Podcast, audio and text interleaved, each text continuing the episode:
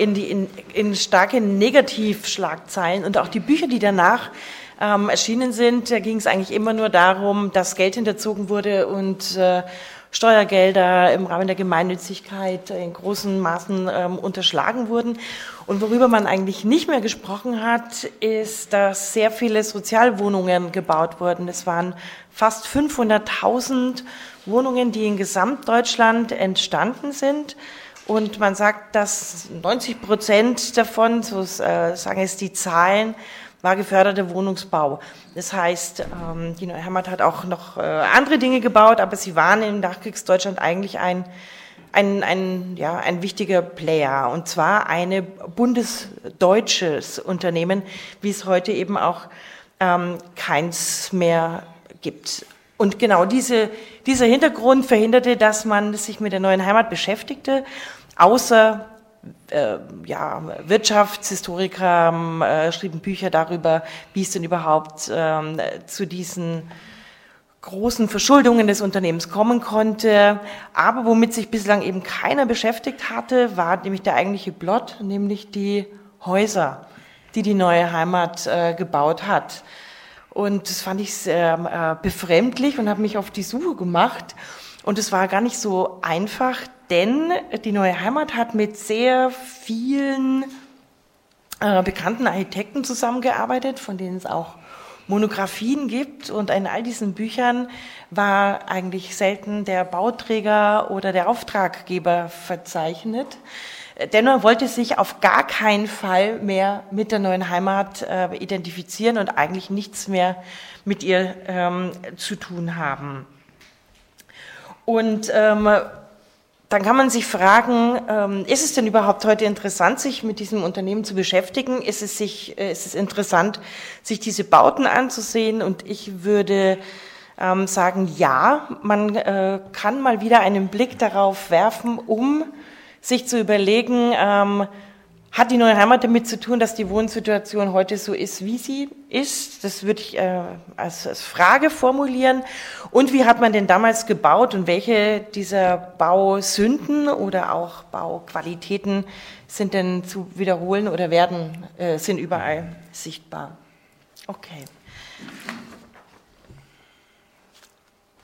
Ähm, es begann eigentlich nicht wirklich mit einem Skandal, sondern eigentlich mit einer mit einer großen Hoffnung. Denn ähm, der neuen Heimat gelang es in den Aufbaujahren im Zuge des deutschen Wirtschaftswunders der Hoffnung auf ein besseres Leben für eine breite Bevölkerungsschicht, so formuliert es die neue Heimat, programmatisch Ausdruck zu verleihen. Mit großen Siedlungsanlagen. Ich habe vorhin 90 Prozent Sozialwohnungen gesprochen. Ähm, sie waren ein wirkungsvolles Instrument gegen den noch zwei Jahrzehnte nach dem Zweiten Weltkrieg bestehenden Wohnungsmangel. Also es ist nicht so, dass man äh, sagen kann, bereits in den 50ern wurde sehr viel gebaut, also vor der Währungsreform Ende der 40er Jahre ohnehin nichts. Da hat man eher damit zu tun, dass man Mangel verwaltet hat, als dass man äh, tatsächlich neue gebaut hat. Und ähm, erst eigentlich mit dem ähm, ersten Wohnungsbaugesetz 1950 fing man überhaupt an, in größeren Dimensionen äh, Wohnungsbau zu betreiben. Und ähm, die Wohnungsnot war groß, vor allem in den großen Städten. Und was man auch nicht vergessen darf, ist, dass die Wohnungsnot nach dem Ersten Weltkrieg die ja überhaupt erst dazu führte, dass das Recht auf Wohnen in die Weimarer Reichsverfassung aufgenommen wurde als ein wichtiges Element und als eigentlichen Beginn der sozialen Wohnungspolitik. Dass aber die Maßnahmen auch erst in den 20er Jahren griffen, dann schon 33 ähm, all diese gemeinnützigen, gewerkschaftlichen und genossenschaftlichen Träger enteignet wurden und der Deutschen Arbeitsfront äh, die ganzen Immobilien äh, ja, von ihr einverleibt wurden. Das heißt, die Wohnungsfrage war null geklärt zu einem Zeitpunkt, als die Nationalsozialisten an die Macht kamen. Und dann dazu noch äh, Zuzug von Flüchtlingen plus äh, im Schnitt in deutschen Städten, wenn man es überschlägt, 25 Prozent äh, Kriegszerstörung an nur Wohnungsbau mit einer, wie gesagt, noch nicht geklärten Wohnungsfrage nach der Zweiten Weimarer Republik, dann kann man sich ungefähr vorstellen, in welcher Situation die, die deutschen Städte nach 1945 waren. Und somit kam die neue Heimat gerade zum äh, richtigen Zeitpunkt. Und ähm, die neue Heimat war sich sicher, von einem gesellschaftlichen Einfluss von Städtebau auszugehen. Und ich zitiere Heinrich Blett im ersten Vorstand der neuen Heimat, der sagt, Städtebau hat praktische Politik zu sein. Denn äh, Stadtentwicklung versteht er als Dienst am Fortschritt. Und weiter sagt er, so, sie ist, die Stadtplanung, so hoffen wir, der Weg zu einer besseren und schöneren Welt. Man ging also davon aus, dass man ähm, auch mit den Geldern, die durch den Marshallplan äh, zur Verfügung gestellt wurden, die, wie gesagt, durch, die, durch das erste äh, Wohnbaugesetz ähm, auch dann ähm, ja, abgerufen werden konnten, dass man den Menschen, wenn man ihnen nur gute Wohnungen gibt, sie auch zu besseren äh, Menschen macht. Also man ging davon aus, dass es das ist nicht meine Wortwahl, sondern äh, ich zitiere die Neue Heimat und die Zeitschrift, die die Neue Heimat herausgegeben hat. Das sind sehr viele programmatische Schriften zu lesen und man ging davon aus, dass man durch guten Städtebau und durch die Zurverfügungstellung von Wohnungen auch zu einem Demokratisierungsprozess der äh, bundesdeutschen Bevölkerung beitragen ähm, kann. Natürlich immer auch ab einem bestimmten Zeitpunkt mit dem äh, Blick in den, in den ähm, Osten, auch mit einer kleinen äh, Konkurrenz an äh, zur Verfügungstellung von Wohnraum. Aber das ist ein unglaublich ähm, wichtiges Element. Jetzt ganz kurz noch ähm, ich habe von einer großen Wohnungsnot gesprochen. Ich habe davon äh, gesprochen, dass sehr viele Menschen noch bis in die 60er Jahre in Notunterkünften, in Hamburg heißen die Nissenhütten und in Notlagern ähm, untergebracht waren. Äh, in Berlin war es zum Teil, glaube ich, äh, dort, wo jetzt das Märkische Viertel steht. Äh, man kann eigentlich von fast allen größeren Städten sagen, dass äh, der Unterschied zwischen der notbedürftigen Bevölkerung und den Flüchtlingen in der Art der Unterbringung zum Teil äh, gar nicht zu unterscheiden war, weil die Situation eben katastrophal war. Und ähm, wie kam es überhaupt zur Gründung ähm, dieser neuen Heimat und warum auch dieser Name Neue Heimat? Ähm, die Geschichte der neuen Heimat beginnt in Hamburg in den äh, 20er Jahren, zur Zeit der Weimarer Republik, wie ich es vorher schon sagte, wie in vielen anderen Städten auch, als klar wurde, der freie Markt kann die Wohnungsfrage nicht lösen und der Staat muss ähm, dafür Initiativen unterstützen und ermöglichen. Und in ähm, Hamburg waren es Arbeiterfamilien, die 1926 die gemeinnützige Kleinwohnungsbaugesellschaft Groß Hamburg äh, gegründet hatten. Ich habe erzählt von den Nazis, äh, die zur Machtergreifung alle diese äh, Verbindungen, Vereinigungen gleichgeschaltet hatte. Und ähm, nach dem Zweiten Weltkrieg, ach genau, und die Nazis waren auch diejenigen, die die Hamburger Gesellschaft, von der ich gerade gesprochen habe, in Neue Heimat umbenannt haben. Auch in Tirol gab es eine NS-Baugesellschaft, auch mit dem Namen Neue Heimat. Ähm, der hat damit nur bedingt äh, zu tun, auch wenn dort auch eine gewerkschaftliche Gründung anfangs dahinter stand. Und nach dem Zweiten Weltkrieg kamen, das waren ähm, rund 2000 Wohnungen in Hamburg, kamen diese unter die Vermögenskontrolle der Alliierten. Die haben, wurden Treuhänder, treuhänderisch verwaltet und dann dem 49 neu gegründeten Deutschen Gewerkschaftsbund äh, quasi rückübergeben wodurch äh, plötzlich die Gewerkschaften wieder Wohnungsbestand hatten. Die Hälfte davon war kriegszerstört ähm, und musste saniert werden. Wir haben hier einen Teil davon gesehen. Barmbek ist eine der Siedlungen, die damals zerstört waren. Und Sie sehen hier ein Wohnhochhaus mitten in Barmbek. Die Neue Heimat hat da in ähm, Hamburg schon mit dem begonnen, was sie dann später permanent weitergemacht hat, nämlich in freien Flächen äh, nicht nur saniert und zwar genauso rekonstruiert, wie vorher die Wohnungen waren, sondern sofort Freiflächen gesucht und erweitert und ständig äh, expandiert und immer ähm, größer gebaut. Ähm, wie war die Situation? Die, ups, Entschuldigung, jetzt bin ich ans Ende, um Gottes Willen, wie mache ich, was mache ich, wie komme ich wieder an den Anfang? Jetzt müssen Sie leider ganz kurz mit mir einen Spaziergang machen durch meinen Vortrag. Es tut mir leid. Jetzt wissen Sie, was Sie erwartet.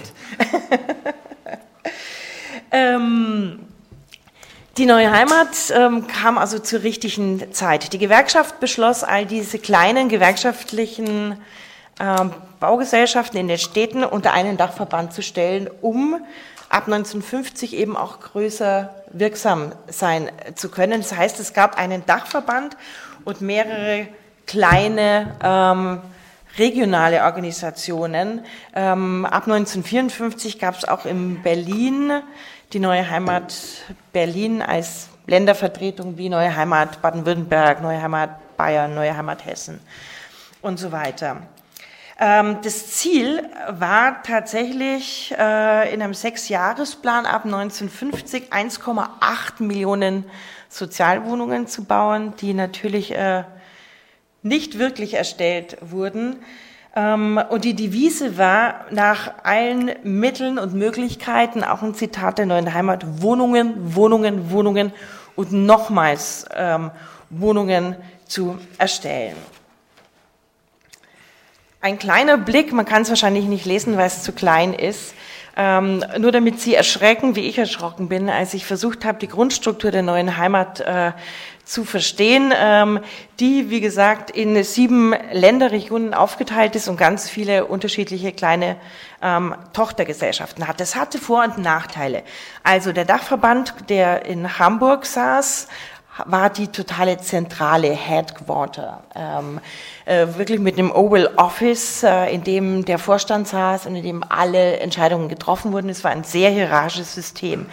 Aber dadurch, dass äh, die neue Heimat in allen ähm, Ländern und auch in den Städten Vertretungen hatten, ähm, hatte es den Vorteil, dass die neue Heimat sehr eng mit der jeweiligen Stadtpolitik und mit den Playern vor Ort ähm, in Verbindung stand, was ihnen ähm, in den 50er Jahren in einer Zeit in ich sage jetzt in der man noch wenig Angst vor Korruption hatte, ähm, auch ähm, ja, einen großen Teil dazu beitrug, dass das Unternehmen ähm, ja, sehr schnell wachsen konnte. Was wurde gebaut?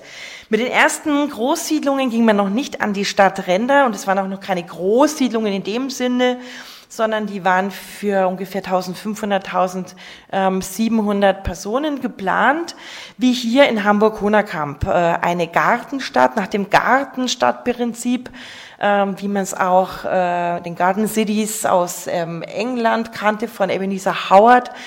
Aber man hat ähm, im Grunde nur die Idee des Gartens übertragen und zwar tatsächlich als Gegenbild zu dem, was ich Ihnen vorher gezeigt hatte, zum Wohnen in den Flüchtlingsunterkünften, in den engen, äh, dunklen Gassen der immer noch und den immer noch nicht wirklich aufgeräumten, zerstörten Städte. Und man wollte den eben den Familien, die sich demokratisieren sollten und äh, dem Wirtschaftswunder beitragen sollten, ähm, Wohnungen schaffen in Gärten, mit Gärten, mit Freiflächen, die gemeinschaftlich genutzt werden. Äh, großer, großer, wichtiger Punkt war, deswegen hier auch das Bild mit den spielenden Kindern, ähm, den Kindern Raum zu geben. Also angelegte Spielplätze ist eine Geburt äh, nach dem Zweiten Weltkrieg. Auch, dass plötzlich in den ganzen Planmaterialien der neuen Heimat, in den Grundrissen nicht nur Kammern eingetragen sind wie vor dem Zweiten Weltkrieg. Plötzlich gab es auch den Begriff des Kinder Zimmers und ähm, Sie sehen es in dem Bild unten in dem Luftbild ähm, es gab diesen Begriff der gegliederten, aufgelockerten Stadt. Das war damals das Heilsversprechen ähm, des Roland Reiner, Göderitz, Ernst May, äh, Hans-Bernhard Reichhoff. Das waren damals über Deutschland ähm, hinaus genau die Architekten, die man sieht auch in dem anderen Foto noch ein bisschen das Auto angedeutet, die ein Leben in Siedlungen schaffen wollten, unabhängig ähm, von der dreckigen Großstadt mit Autofahrzone, nicht autofrei, sondern autogerechte Städte ähm, und einem Wegsystem, das Autofahren trennt von den Fußwegen, ähm, wodurch die Schüler und die Kinder ohne Gefahr sich bewegen können, trotzdem aber jeder ähm, ganz arg in die Nähe seines ähm, Autos kommt. So fing die neue Heimat an. Äh, hier Beispiele aus ähm, Hamburg, eines aus ähm, München. Hier hat man schon angefangen, zum ersten Mal dann über die vier, fünf Stockwerke nach oben zu bauen und Wohnhochhäuser zu bauen.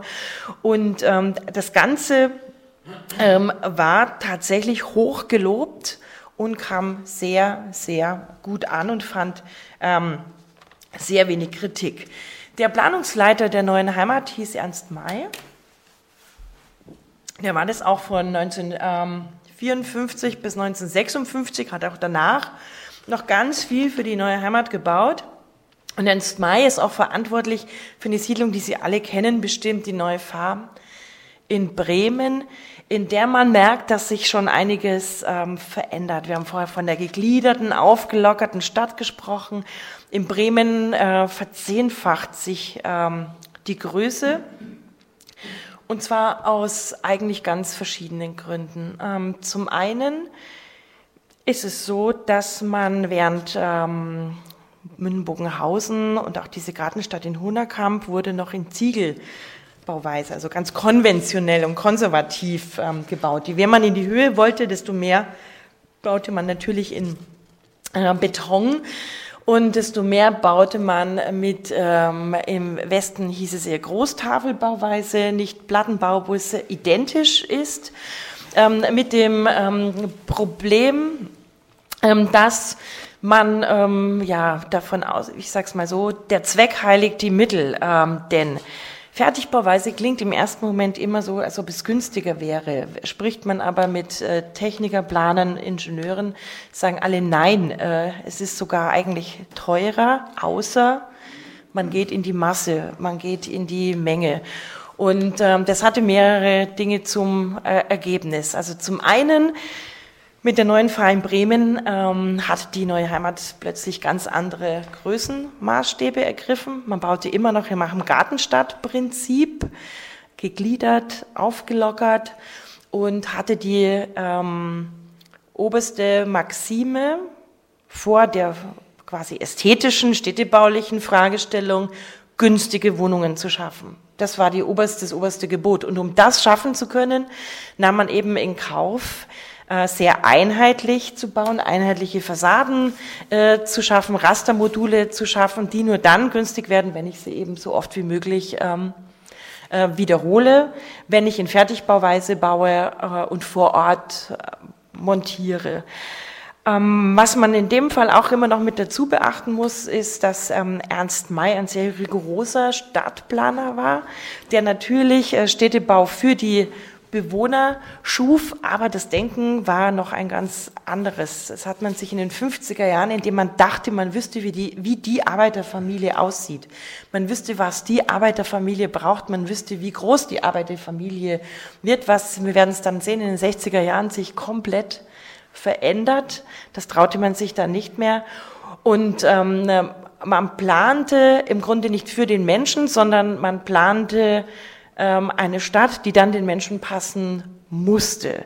Es gibt Zeichnungen von Ernst May für die neue Fahr in Bremen, äh, die aussehen wie ein konstruktivistisches Bild. Und da ist manchmal, steht irgendwo Gemeindezentrum, wo ganz anders äh, Kirche, wie auch immer, und der oder Theater. Er tauscht diese Begriffe ständig aus, weil es eigentlich nur um die Masse von bebauter und nicht bebauter Fläche geht. Und dann Volumen ausgerechnet, wie weit muss ich nach oben gehen, um genau die Anzahl an Wohnungen zu schaffen, was der Bebauungsplan an äh, Menge vorgibt, die ich zu schaffen muss im, im Rahmen dieser Siedlungsentwicklung. Ist jetzt ein bisschen rigoros ausgedrückt, aber ähm, das ist was, was auch Ernst May später in Interviews ähm, auch selber schildert, was Stadtplaner wie Thomas Sieverts und andere ähm, auch jetzt, also welche, die, die heute noch leben, auch zum Teil sagen, dass man in dieser Zeit völlig überfordert war von diesen Größendimensionen an Möglichkeit der Stadtentwicklung und an die, diesen Dimensionen, die man schaffen konnte, dass der Faktor Mensch einfach, ähm, ähm, man kannte es einfach nicht. Man hatte wenig ähm, Vorbilder in, in diesen Größendimensionen. Und äh, damals hat man den Begriff öfter verwendet, der sogenannten Wohnforts, also so das Fordistische ähm, am Wohnungsbau ist das, was zum Teil in diesen Großsiedlungen ähm, entstanden ist. Jetzt ist die Frage, was passierte denn in dieser Zeit in Berlin? Berlin kam jetzt noch gar nicht vor. Wie gesagt, 54 gab es die neue Heimat äh, Berlin, die Länder, die Berliner Ländervertretung. Und ähm, was da passiert ist, sind zuerst mal ehrlich gesagt eher kleinere Siedlungen. Davon habe ich nicht mal historische Fotos gefunden in Wilmersdorf. In der Prinzregentenstraße und der Maschkestraße, das sind, es waren Häuser mit 40 bis 50 Wohnungen, also eher klein. Und was auch passiert ist in Hamburg, äh, in Berlin war, dass äh, die Neue Heimat hat nicht an der Interbau 1957 teilgenommen. Sie war nicht zugelassen im Hansaviertel. Was ich auch ganz interessant fand, ähm, ich weiß nicht genau warum, aber es war so. Und sie hat erst, als die Interbau vorbei war, im nördlichen Hansaviertel in der Flensburger Straße, Lessingstraße 834 Wohnung gebaut, und zwar mit dem Architekten Peter Pölzig. Und Peter Pölzig ist der Architekt, der auch das Krankenhaus am Urban, da kommen wir nachher noch kurz dazu, für die neue Heimat ähm, gebaut hat und dann in den 60er Jahren in Berlin-Reinickendorf ähm, eine Siedlung mit 1500 Wohnungen.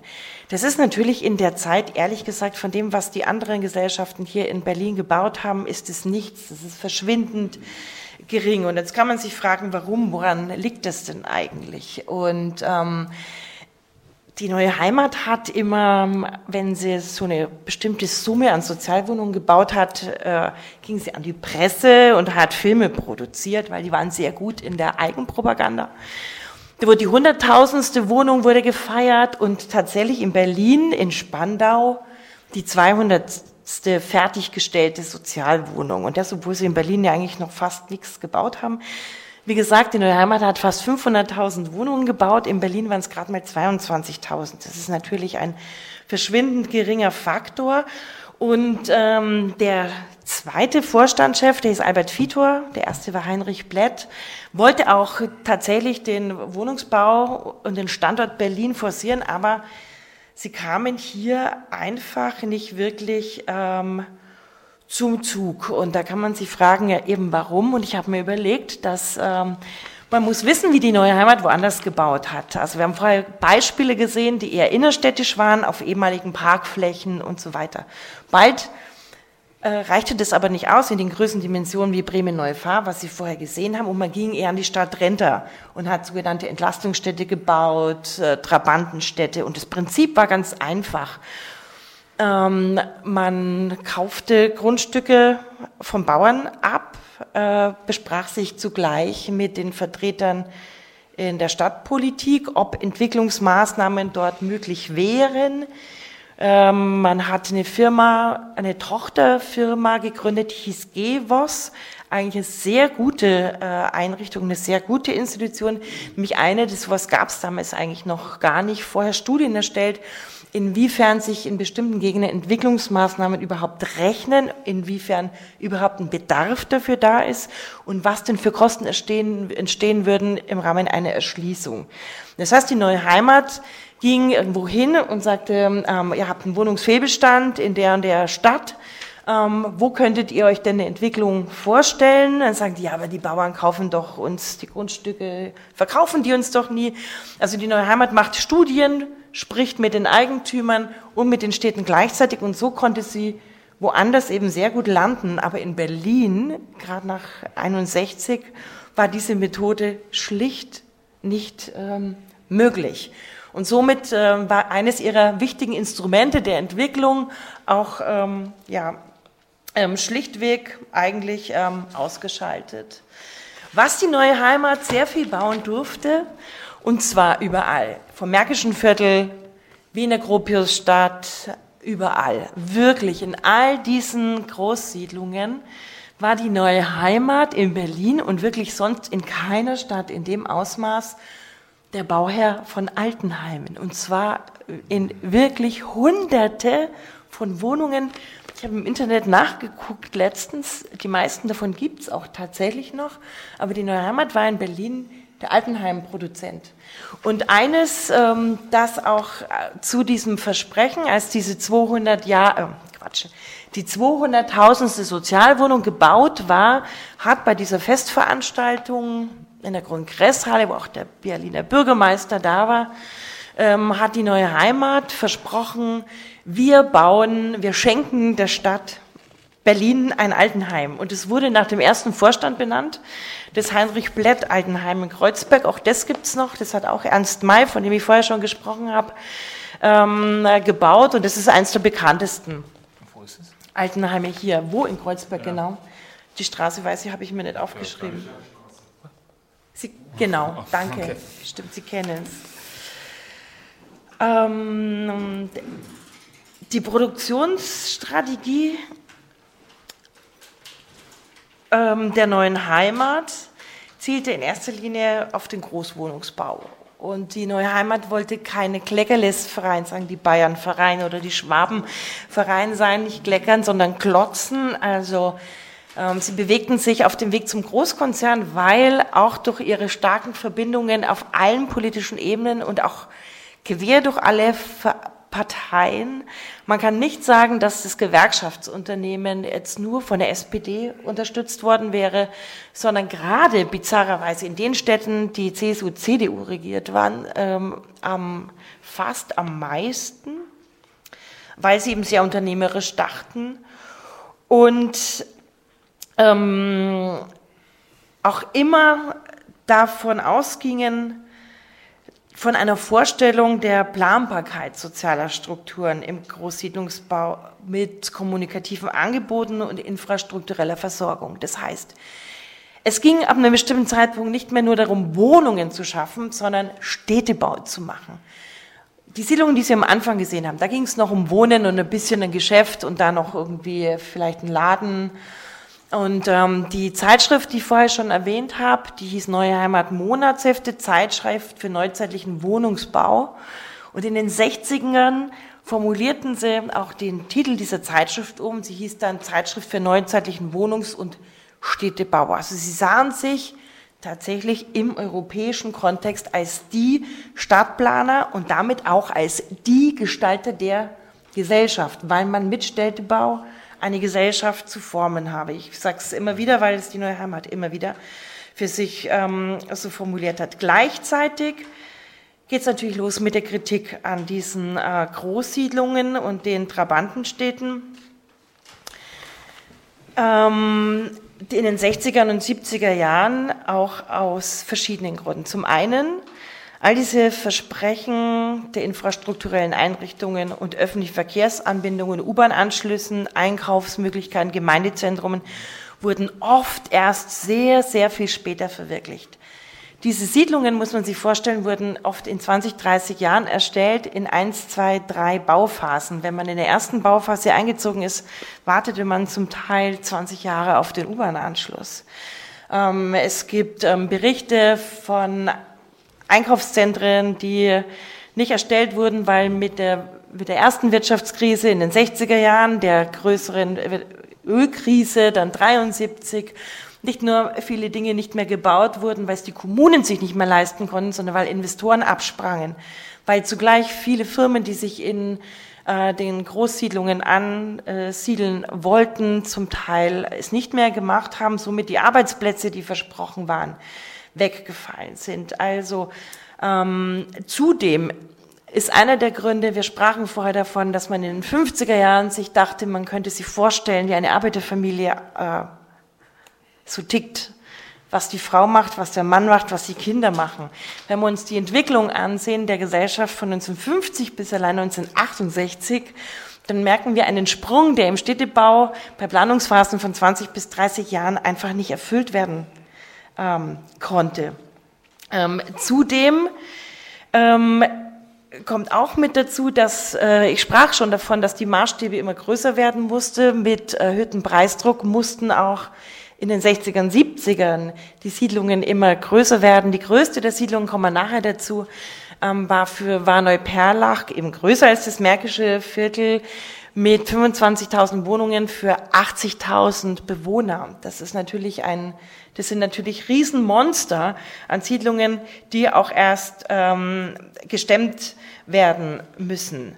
Und die, ähm, wir sprachen von den ästhetischen Parametern, die vielleicht weniger wichtiger waren als die, ähm, die die Produktion betreffen.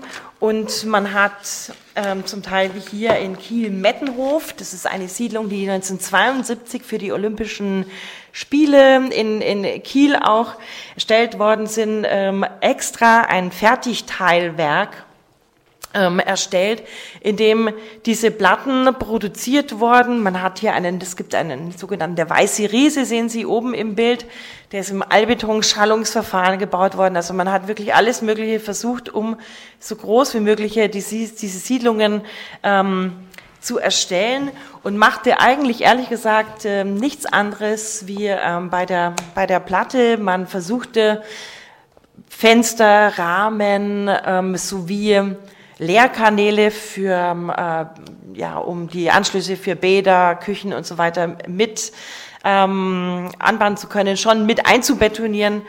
Und das war eine, ein wichtiger Punkt, denn jetzt sind wir wieder bei den Gewerkschaften. Durch diese Montagebauweise konnte man natürlich sehr viel schneller bauen als mit einer konventionellen Bauweise. Bauzeitverkürzung bedeutet günstiger bauen äh, und Fertigbauweise bedeutet Vollbeschäftigung auch im Winter für die ganzen Bauarbeiter, was den Gewerkschaftszielen natürlich sehr entgegenkam. Also Sie merken, ich will darauf raus, wie viele Klappen man mit, ähm, mit, mit, mit einem Schlag ähm, versucht hat zu äh, füllen. Jetzt sind wir wieder ganz kurz in Berlin. Ähm, was ist hier noch passiert? Ähm, wie gesagt, eigentlich Erst ab es, äh, nachdem es den Berlin-Zuschlag 1962 gab, wurde es tatsächlich interessant für die neue Heimat hier was zu verwirklichen. Was, glaube ich, den wenigsten bekannt ist, dass der Mehringplatz, ähm, dass das eine neue Heimatgeburt ähm, ist, ähm, nachdem das Ganze ein etwas schwieriges Unterfangen war und man verschiedene äh, Vorschläge hatte, den Platz zu bebauen, gleichzeitig die historische Rundform zu bewahren. Man wollte große Stadtautobahnen äh, führen, ähm, aber auch das hat sich mit dem Mauerbau 1961 aufgrund der Lage verändert und die eigentliche superzentrale Lage wurde eher eine ähm, Randlage. Und man hat einen neuen Wettbewerb ausgeschrieben, hat zuerst genau Walter Gropius, einer der, kennen Sie alle, der sehr bekannte Bauhausdirektor, hat die erste äh, ersten Planungen verfolgt, die dann verworfen wurde. Dann hat man Hans Scharun in einem Wettbewerbsverfahren äh, den Auftrag äh, gegeben, scheiterte auch und schließlich kam die neue Heimat wie so oft in fast gescheiterten innerstädtischen Verfahren, hat äh, die Gelder mitgebracht, hat sich als Maßnahmeträger verpflichtet und Werner Düttmann, das war ein Schüler von ähm, Scharun, ähm, diesen Platz äh, bebauen lassen.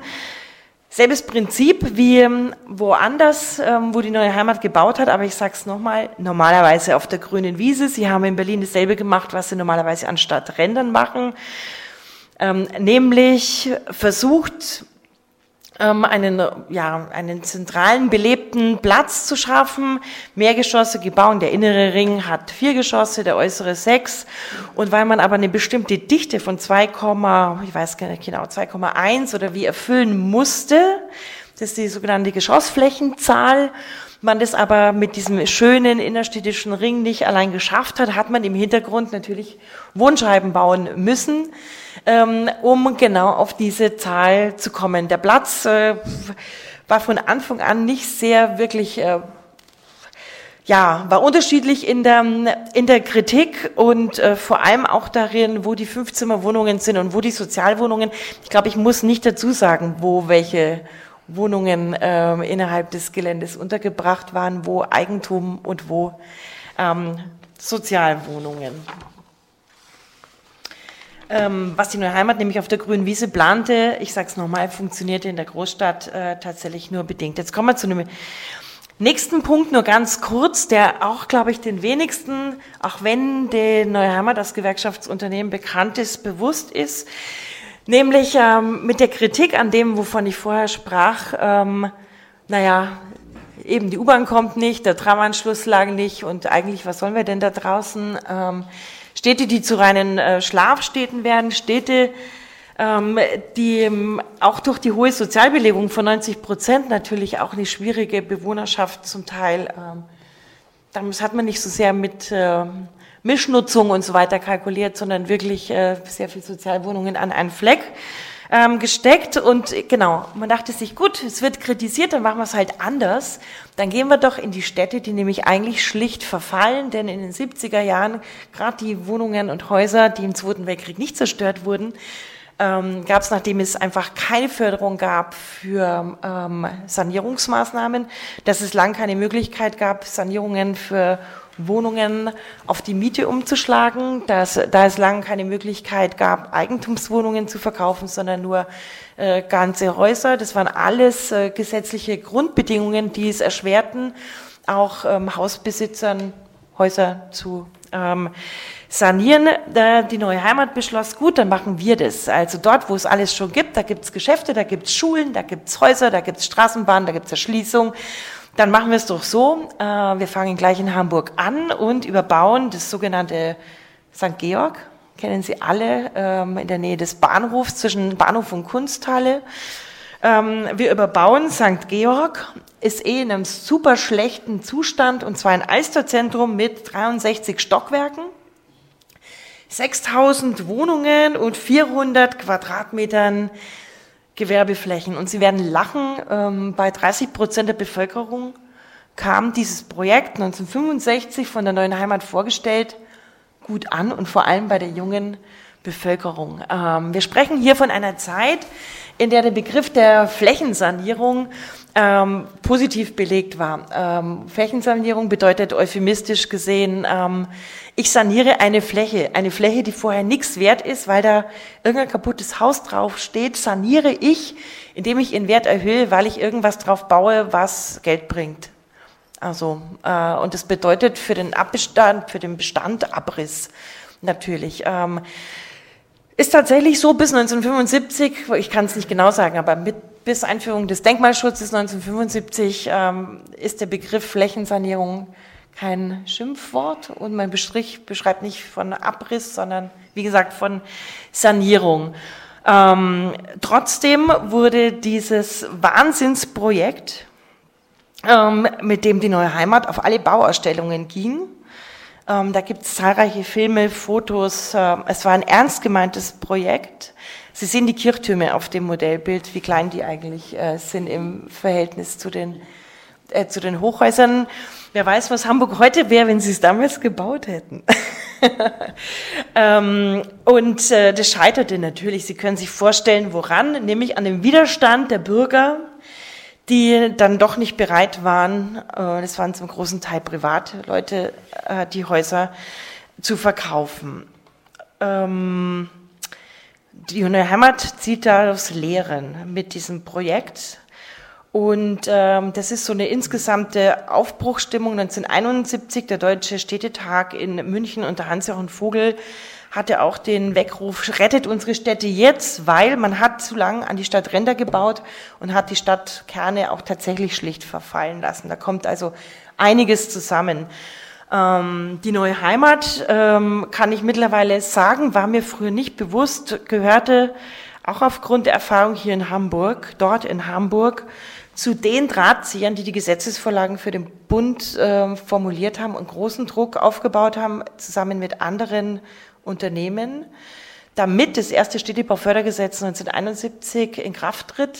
Das beinhaltet unter anderem auch äh, Fördermittel, also Geld für Stadtsanierung. Aber jetzt kommt der wichtigste Punkt, nämlich auch im Rahmen von städtischen Entwicklungsmaßnahmen die Möglichkeit zur Enteignung, um städtische Maßnahmen durchsetzen zu können. Denn es gab verschiedene Projekte, ähm, die sehr viele Jahre sich hingezogen haben. Äh, davon habe ich jetzt kein Bild dabei, wie in Karlsruhe zum Beispiel, wo die Stadt versucht hat, Flächen zu sanieren, positiv gesagt, und ähm, über so viele Jahre versucht hat, Grundstücke aufzukaufen, bis man sagte, in Karlsruhe ist der größte Parkplatz ähm, ähm, Deutschlands, weil so viel brache Fläche da war und die Stadt dann eigentlich gar kein Geld mehr hatte, um überhaupt zu bauen. Dann kam die neue Heimat und hat äh, das Sanierungsgebiet übernommen, investiert und ähm, gebaut. Ähm, in Fürth in Bayern ähm, ein ähm, ähnlicher Fall. Andere Projekte wie in Stade und Hameln ähm, waren dann schon nach dem Denkmalschutz 1975 Stadtsanierungsprojekte. Da wurden dann tatsächlich auch mit Fördermitteln der Stadt alte Häuser hergerichtet, saniert. Es gab Geld für die Einrichtung von ähm, Bädern, weil viele Häuser aus der Zeit ein Bad, ein Klo fürs ganze Haus und so weiter. Diese großen Bäder mit den zwei Waschbecken und so weiter, Sie kennen es alle, die in Altbauten eingebaut wurden, wurden alle durch das zweite Städtebaufördergesetz auch äh, finanziert. Ähm, andere Projekte gestalteten sich eben schwieriger, weil die Bewohner die Häuser nicht verlassen wurden. Ein Berliner, also in Berlin-Schöneberg gab es ein äh, Entwickl Sanierungsentwicklungsprojekt, aber auch in Charlottenburg. Ähm, am ähm, Potsdamer äh, Spandauer Damm, äh, Klausener Platz, die Ecke. Ähm, die neue Heimat hat für das Land, also im Auftrag äh, des Landes Berlin, diese Entwicklung, Entwicklungsmaßnahme gesteuert. Und es gab riesen Mieterproteste. Die Mieter wollten nicht raus. Ähm, die Mieter wurden zum Teil umgesiedelt ähm, ins Märkische Viertel, wollten aber eigentlich gar nicht umgesetzt werden. Und ähm, die Neue Heimat hatte insofern ein sehr gutes Spiel in der Hinsicht, ähm, dass, weil es im Auftrag des Landes war, wenn eine Wohnung freistand, äh, das waren alles Mittel, die im sogenannten, in, unter dem Namen der rentierlichen Kosten halt dann einfach, mein Gott, das war Entwicklungsmasse. Also man hatte im Grunde keine Sorge, alles lang leer stehen zu lassen, ähm, hat ein Gebiet entwickelt und wie gesagt, die Bürgerproteste waren groß, denn alle hatten natürlich Angst, dass die Mieten danach höher sind. Man muss zugeben, sie wurden es in diesem Fall auch tatsächlich. Also das ist nicht unbedingt eins der positivsten Beispiele der Stadtentwicklungsmaßnahmen der neuen Heimat. Ähm, kurz noch dazu, ähm, dass die neue Heimat ja eigentlich als Gewerkschaftsunternehmen ein gemeinnütziges Unternehmen darstellt. In den 60er Jahren wurden die Städte immer größer, ich habe es mehrfach gesagt, und dann äh, kamen andere Investoren und haben die Einkaufszentren gebaut und andere Dinge, die sehr lukrativ waren. Und das äh, Gewerkschaftsunternehmen durfte aufgrund der Gemeinnützigkeit nur vier Prozent äh, Gewinn erzielen, musste den Rest reinvestieren und hatte darauf schlicht keine Lust mehr und wollte eben auch außerhalb der Gemeinnützigkeit wirken. Es wurden dann Sonder, es wurde eine Sonderregelung ähm, erstellt und die sogenannte neue Heimat Städtebau geschaffen, die nicht an die Gemeinnützigkeit gebunden war und Einkaufszentren bauen durfte zum Beispiel und ähm, auch äh, Rathäuser und und Schulen und und und und so weiter. Ähm, man sagt, das ist einer der ersten, also hier Beispiele, äh, weil die Einkaufszentren gebaut haben in ihren eigenen Großsiedlungen, natürlich sehr praktisch. Ähm, egal ob in Frankfurt Nordweststadt, das berühmte Nordweststadtzentrum, in Neuperlach, in München, das Marxzentrum und alle anderen ähm, Einkaufszentren dort.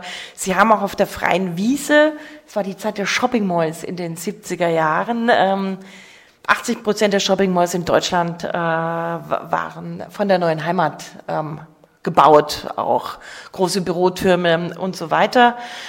Und äh, man sagt, es ist eigentlich der, Anf das, der Anfang vom Ende war, dass die neue Heimat sich gerade mit dieser Entwicklung, mit der Wegbewegung von ihrem eigentlichen Auftrag, nämlich sozialen Wohnungsbau zu schaffen, vergaloppiert hat. Doch ähm, die neue Heimat dachte immer schon unternehmerisch ähm, die neue Heimat, der war auch klar, dass der Wohnungsfehlbestand, von dem wir jetzt schon mehrfach gesprochen haben, sich im Laufe der 60er, 70er Jahre auch äh, sättigen wird, dass der Wohnungsbauer nicht immer, und sie wollten eigentlich nicht einfach nur die Sozialwohnungsbauer sein, sondern größer werden. Deswegen hat die Neue Heimat doch zusätzlich was gemacht, ähm, eine Tochter gegründet, der Neuen Heimat Städtebau, die international gewirkt hat, die sogenannte Neue Heimat International.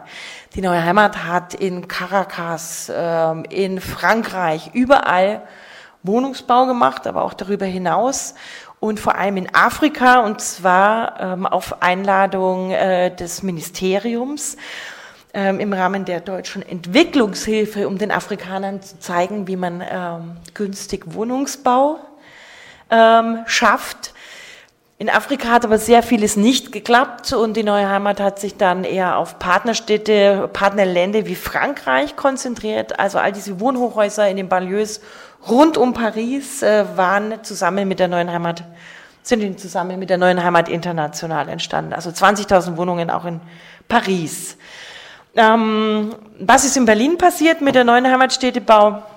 Ähm, es wurde das Klinikum am Urban ähm, gebaut, äh, das Sie alle kennen. Das war eines der ersten Kliniken, die die neue Heimatstädtebau gebaut hat. Und ähm, die neue Heimat hat sich absolut an die Kostenvorgabe von 90 Millionen gehalten. Das ist auch ähm, eben eines der ersten Krankenhäuser in äh, Westberlin, das nach dem Zweiten Weltkrieg entstanden ist. Kreuzberg war komplett unterversorgt ähm, mit, mit der Krankenhausversorgung. Ähm, und die Neue Heimat hat sogar, ähm, ist ein Jahr schneller fertig geworden als die eigentliche Bauzeit. Und mit dieser Steilvorlage hat die Neue Heimat in Zukunft äh, deutschlandweit von Nordrhein-Westfalen bis zum damals Europa größten Krankenhaus, das Uniklinikum Aachen. Das war, wie gesagt, europaweit die größte Krankenhausbaustelle. Das größte Krankenhaus äh, überhaupt. Ähm, mit der Steilvorlage äh, hat die Neue Heimat, ich weiß gar nicht, 20, 30 Krankenhäuser ähm, gebaut, hat auch da wieder eine Tochter gekauft, Mediplan, die es bis heute gibt, ähm, die für die Krankenhauseinrichtung ähm, tätig ist. Also sie haben immer alles professionalisiert und hatten dadurch eben auch ein extrem großes Vertrauen. Also wenn Kommunen Superlativprojekte vorhatten, dann haben sie sich gewünscht, dass die neue Heimat kommt und mit ihnen baut, weil dadurch, ähm, so war das Versprechen, es sicher gut wird. ICC, Berlin muss ich Ihnen gar kein Bild zeigen, Sie wissen es alle. Ähm, ich weiß nicht, ob Ihnen bewusst ist, dass auch das die neue Heimat Städtebau gebaut hat, genauso wie CCH, das, das war das davor größte Kongresszentrum in Deutschland in Hamburg, ähm, mit Pump und Gloria äh, und allen Schlagersängern, die es in Deutschland gab, eröffnet. Ähnlich äh, beim ICC, da gibt's verrückte Filme dazu. Und ähm, das ICC ähm, wurde ausgeschrieben, der äh, Bau 69 und der billigste Bauträger, der es am günstigsten entwickelt wurde, genommen. Das war die neue Heimat. Äh, in einem Wettbewerb haben Ursulina Schüler-Witte und Ralf Bitte haben äh, Ralf Schüler haben den Wettbewerb gewonnen. Äh, zuerst an einem ganz anderen Standort. Äh, man hat sich dann später das umüberlegt und ähm, hier an der Stadtautobahn zwischen Messegelände und Stadtautobahn des ICC gebaut. Und ähm, für die Technikplanung, für die Ingenieursplanung hat auch da hatte man den günstigsten Anbieter genommen und es war eine ostdeutsche Firma, die zeitgleich auch am Palast der Republik wirkte. Ähm, und man kann es eigentlich, sagen wir mal so, also es gab Vorgaben äh, fürs ICC, diese und jene Seele zu bauen und unter anderem einen Saal für 5000. Wo gab es jetzt auch einen Saal für 5000? Ähm, das war im Palast der Republik. Ähm, in Westdeutschland fing man ungefähr fünf Jahre zuvor an, ähm, Wettbewerbsentscheid 71 72 begann man mit dem Palast der Republik und der Palast der Republik war ein Jahr früher fertig als das ICC. Also ähm, man kann es nicht hundertprozentig belegen, inwiefern, inwiefern man tatsächlich von der einen Seite auf die andere ähm, guckte, aber die Wahrscheinlichkeit ist natürlich ähm, sehr groß. Was mittlerweile damit ist, wissen Sie alle. Die Frage ist, ob es unter Denkmalschutz gestellt werden soll. Ist diese Woche? Nein. Ja. Oh mein Gott. Es wird diese Woche unter Denkmalschutz gestellt. Super. Wunderbar, bin dafür. ähm, letzter Punkt, dann bin ich auch ähm, am Ende. Wir sprachen von einer ähm, Veränderung der Gesellschaft in den 60ern und einem zunehmenden Druck, ähm, dem die neue Heimat ausgesetzt war, weil wir sprachen davon, es gab zum Teil Wohnungsleerbestand, Ähm, wichtiger Punkt auch, die Altstädte waren saniert. Ähm, die Leute, die Geld hatten, sind von den Großsiedlungen weggezogen, weil das war ihnen zu anstrengend. Und sie zogen in die Altstädte und sehr viele Gastarbeiter, Einwanderer, wie auch immer, zogen aus den günstigen Häusern in den Altstädten raus. Es gab eine Bevölkerungsverschieben in allen Städten in ganz Deutschland. Ähm, hinzu, wie gesagt, problematischen Großsiedlungen ähm, mit fehlenden Gemeinschaftseinrichtungen zum großen Teil und das Wort Sozialarbeiter als Fremdwort und eine Bevölkerung, die eben sich mittlerweile sehr ausdifferenzierte und nicht mehr so einfach einzuordnen war. Und was passiert? Die Neue Heimat hat früher begonnen, ähm, immer wieder mit bekannten Architekten, auch aus Renommeegründen zusammenzuarbeiten, waren die ersten, die in Deutschland Gartenstädte bauten. Jetzt hat man Alexander Mitschelich äh, zu Rate gezogen, der mit dem Buch Die Unwirtlichkeit äh, der Städte eine Anstiftung zum Unfrieden ähm, in aller Munde war. Und man hat ihn dezidiert äh, mit in den Beirat für die Planungen einer Riesensiedlung am Kaiserberg, Kaiserstuhlgelände in Heidelberg mit einbezogen.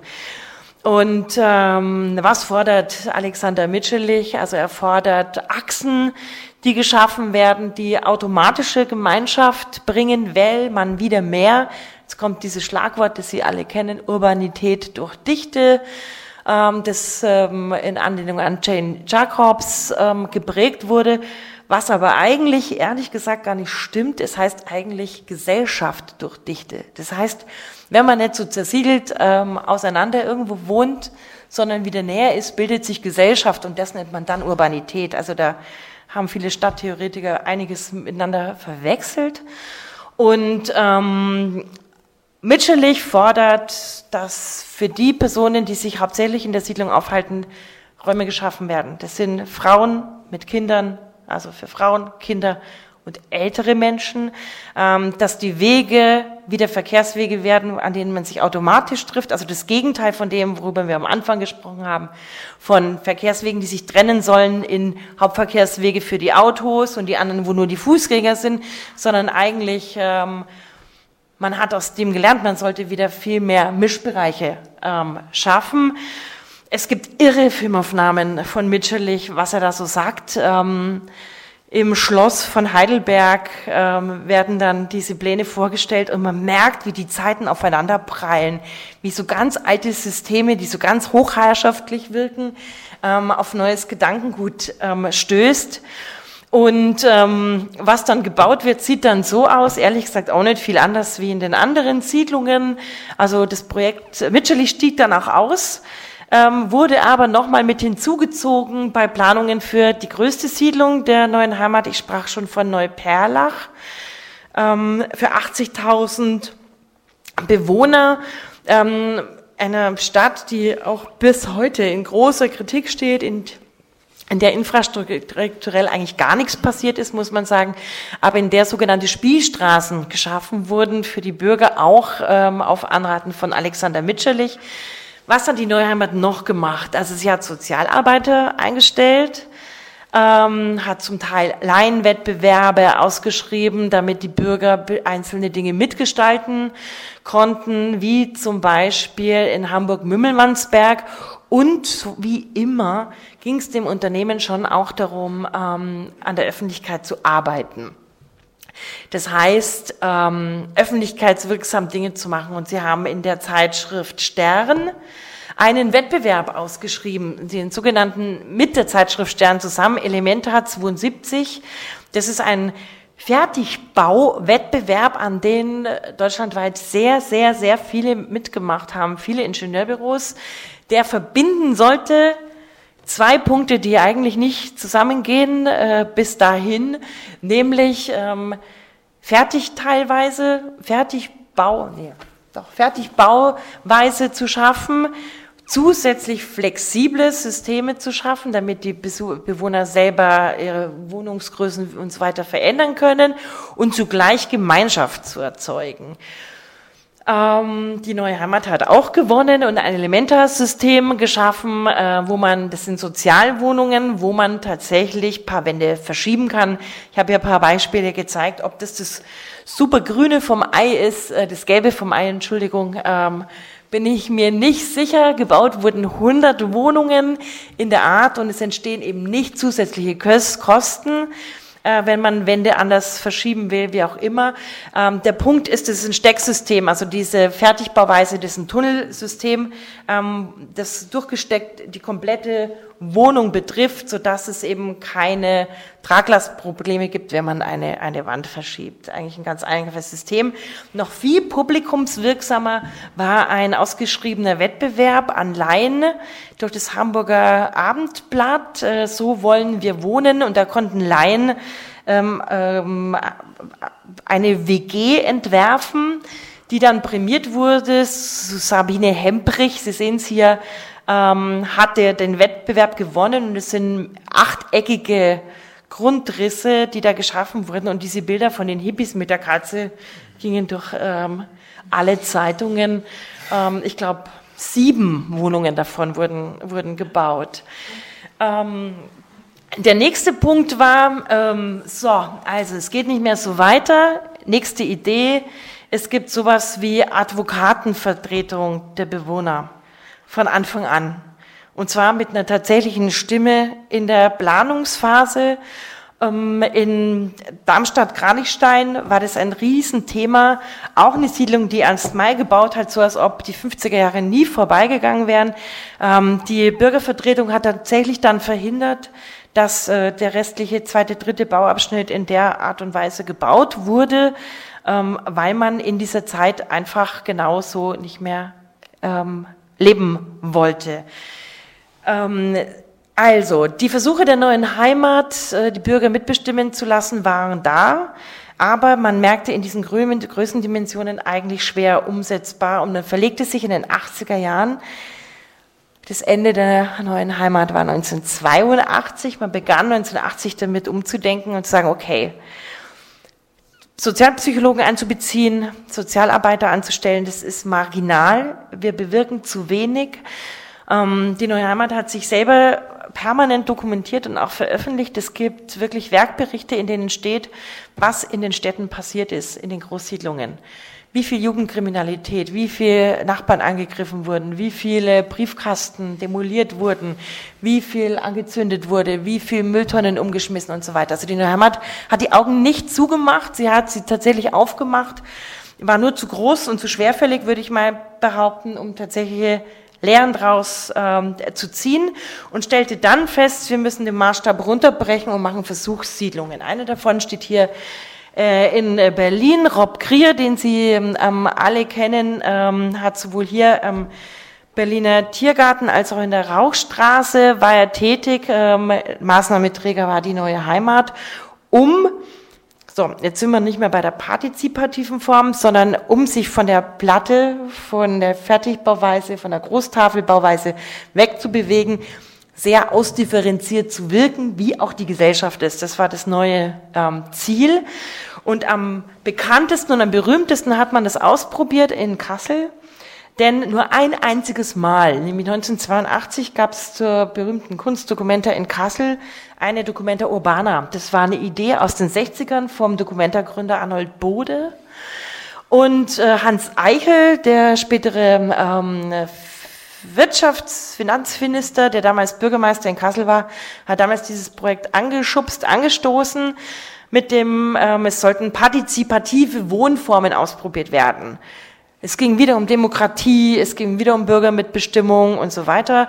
Und die Neue Heimat hat ähm, mehrere Architekturbüros dazu eingeladen, die damals alle in Rang und Namen standen, von Hermann Herzberger bis Roland Reiner und so weiter. Die Ballas, die Sie hier in Berlin alle sehr gut kennen, vermutlich.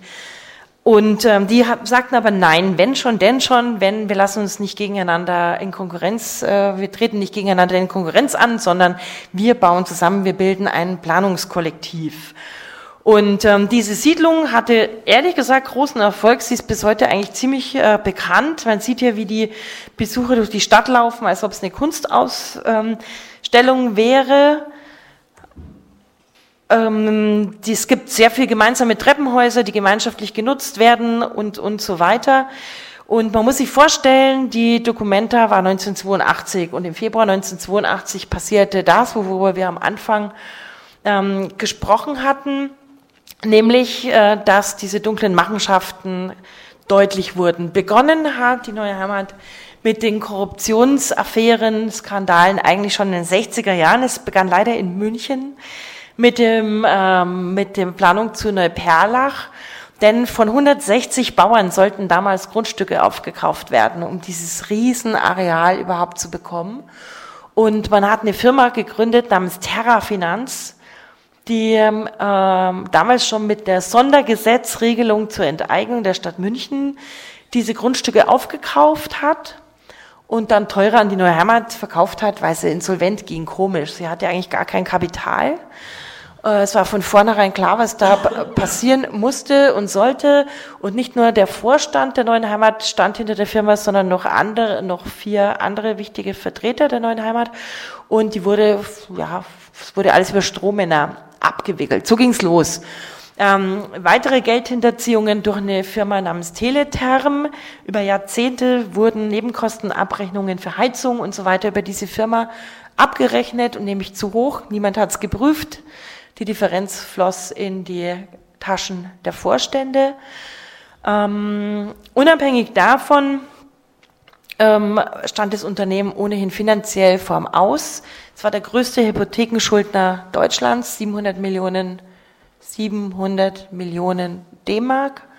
Äh, Schulden hatte das Unternehmen und die Angst in der Bundesrepublik, äh, ungefähr eine Million Menschen, die Angst hatten um ihre Wohnungen, zum großen Teil Sozialwohnungen, ähm, war natürlich groß. Was passiert jetzt? Was passiert jetzt mit diesem Wohnungsbestand? Ähm, es kam dann auf, dass gerade in NRW seit den 70ern nach und nach, ich glaube es waren 7000 Wohnungen oder so, die da schon längst verkauft wurden, ähm, weil klar wurde, man braucht wieder Geld, man hat sich verkalkuliert, man hat sich vor allem im Ausland verkalkuliert mit der neuen Heimat international, denn die Machenschaften, die in Deutschland galten, konnten sie, also da diese Absprachen augenzwinkert mit den äh, Kommunalpolitikern funktionierten im Ausland halt einfach nicht auf die Art und Weise. Es war von Anfang an ein äh, reines Kredite, äh, Renditegeschäft ein Zuschussgeschäft, Entschuldigung. Und ähm, genau, was passiert dann 1982? Ähm, es gibt in verschiedenen Städten Bewegungen, ähm, dass sich äh, Genossenschaften zu gründen mit diesen äh, in diesen Siedlungen. Die Bewegung gibt es in Hamburg, in Berlin, auch in Reinickendorf, aber auch in, äh, in München. Und ehrlich gesagt ähm, hoffen, die Bewohner gehen auf die Straße und alle hoffen, dass so immer die jeweiligen Städte oder Länder einschreiten und diese Baumasse kauft. Und in den wenigsten Städten passiert's, in den meisten wird's privat zerschlagen. Also das, was im Namen der Gemeinnützigkeit von Steuergeldern finanziert wurde, ähm, wurde verkauft, zum Teil ähm, zum Teil überlegten Stadt und Land. Und dann gab es eben eine Entscheidung, nämlich 1986 entschied der Bund, ähm, dass die Baumasse Neue Heimat an, für eine D-Mark an einen Unternehmer namens Schießer, das war ein Berliner Bäcker, verkauft wird als Investitionsmasse. Ähm, Deutschland schreit. Es war natürlich ein ähm, Riesenskandal. Ähm, hier sieht man den Bäcker, ähm, an den alles verkauft wurde. Und der Punkt war, ähm, dass er schlicht keine Kredite bekommen hat. Denn niemand glaubte, dass das, was ein Unternehmen mit 2000 Angestellten ähm, und Unterstützung des Bundes äh, nicht geschafft hat, dass, äh, dass er das äh, schaffen wird. Und es, es musste, der Kauf, Verkauf wurde rückgängig gemacht es musste ähm, rücküberführt werden. Dann, wie gesagt, beginnt die Zerschlagung. In Berlin war es so, dass diese 22.000 Wohnungen wurden dann tatsächlich vom Land Berlin gekauft. Ähm, in München hat es ein Privatunternehmer namens Dublinger den kompletten Bestand der neuen Heimat Bayern ähm, gekauft. Vieles wurde aber, wie gesagt, ähm, einfach zerschlagen. Das war das Ende des Gewerkschaftsunternehmens Neue Heimat. Ähm, das war aber nicht nur das Ende des Unternehmens, sondern Sie können sich vorstellen, was die Folge war. Wer dafür hauptsächlich ähm, den Kopf hinhalten musste, war es, man sieht es auch hier auf dem Titelbild, äh, das ist der Aufsichtsratsvorsitzende Vetter des DGB. Der DGB hat die neue Heimat als Gewerkschaftsunternehmen schlicht nicht kontrolliert. Man hat die wirklich machen lassen, was sie wollten. Sie haben schon so viel gestemmt, man hat daran äh, geglaubt. Ähm, Rückgänge der SPD äh, und überhaupt der SPD-Mitgliedschaft kann man sich äh, vorstellen. Äh, wer in den 80ern an die Macht kam, an Partei, wissen Sie alle. Austritte der Gewerkschaften im großen Maßstab und was wahrscheinlich äh, das bis heute am äh, die, die schlimmste Nachwirkung äh, dieser ganzen Sache ist, dass ähm, die Unterstützung von sozialem Wohnungsbau in den 80er Jahren nichts, als nichts Positives mehr galt, sondern man sprach nur noch von Fehlbelegung von Sozialwohnungen. Ähm, man sprach davon äh, von ähm, Ausnutzen der, der, der, einer bestimmten Gesellschaftsschicht. Ähm, Gemeinnützigkeit an sich war am Ende mit der Steuerreform 1988 ähm, wurde Gemeinwirtschaft auch abgeschafft. Das heißt, es gab keine Deutsche Bank für Gemeinwirtschaft mehr. Coop und all diese anderen Dinge, Versicherungsgesellschaften und so weiter, wurden, wenn dann privat äh, unternehmerisch weitergeführt, aber nicht mehr als ein tatsächliches bundesweites gemeinnütziges ähm, Unterfangen. Und ähm, nächstes Kapitel, äh, worüber ich jetzt nicht mehr sprechen werde, ist natürlich in den 90ern die Liberalisierung der Wohnungswirtschaft, der Ausverkauf dessen, ähm, was ähm, damals noch im Bestand des Bundes, der Städte und der Kommunen war, weil man plötzlich wieder dachte, dass die Wirtschaft die Wohnungsfrage richten wird. Das, wogegen man sich eigentlich 1919 versucht hat zu wehren. Jetzt habe ich vielleicht ein bisschen großen Bogen ähm, gespannt, aber das war die Geschichte des Gewerkschaftsunternehmens Neue Heimat. Ähm, bevor Sie die Möglichkeit haben, Fragen zu stellen, möchte ich eine Frage stellen. Gab es denn innerhalb der neuen Heimat ähm, auch Akteure oder eine Tendenz, die gesagt hat, nein, wir machen nicht diesen Städtebau, sozusagen Schuster bleibt bei deinen Leisten, wir machen nur Wohnungsbau oder meinetwegen noch Wohnungsbau und Stadtentwicklung in Deutschland und dafür halt die ähm, Projekte im Ausland nicht? Oder war das so, es muss immer größer, es muss immer, ähm, immer mehr werden? Das ist eine super Frage, denn ähm, die hat eigentlich, ja, hat mir noch gar niemand gestellt. Das ist eigentlich tatsächlich interessant, weil der, es gab zwei Vorstände. Der eine hieß ähm, Heinrich Plätt und der andere Albert Vitor. Und Heinrich Plätt war der, der in den 50ern, der diese kleineren Wohnsiedlungen ähm, gebaut hat und forciert hat und der immer so als der brave Bürger mit seinen Kindern und der Frau auch abgebildet wird. Dann kommt äh, Anfang der 60er eben Alfred Vitor, immer mit einer dicken Zigarre, immer Weinglas in der Hand, ähm, der einfach als Manager auf, äh, ähm, als Manager im Größenwahn auch tatsächlich wirkte. Und ich habe sehr viel Zeitzeugen gesprochen, die bei der neuen Heimat gearbeitet haben, also wirklich Planungszeichner, die in den Planungsämtern gearbeitet haben. Und ähm, die Neue Heimat galt wirklich als Meister der ähm, sparsamen Grundrisse mit ähm, Moltke-Zimmern, die so klein waren, dass man ähm, nur ein Bett reinstellen äh, konnte und, und äh, der eine nach links zu der Tür raus musste, der andere nach rechts zu der Tür, weil es so klein war. Und es hieß irgendwie, wie war das? Ähm, zusammen schlafen, getrennt marschieren, deswegen Moltke-Zimmer, genau. Und die Neue Heimat hat versucht, günstig und klein zu bauen, eine bestimmte Zeit. Und diese Planzeichner, deswegen erzähle ich das gerade, die heben diese Grundrisse in Ordnung alle bis heute auf, weil sie so stolz sind, dass man äh, günstigen Wohnungsbau schaffen konnte und denen war eigentlich alles andere, diese ganzen anderen Dimensionen, die waren fern weg von ihrer täglichen Baupraxis. Also die Baupraxis der Angestellten dort ähm, hatte nichts damit zu tun, was, was, was, was die Führungsriege entschieden hat und in welche Richtung sie sich bewegt hat, behaupte ich.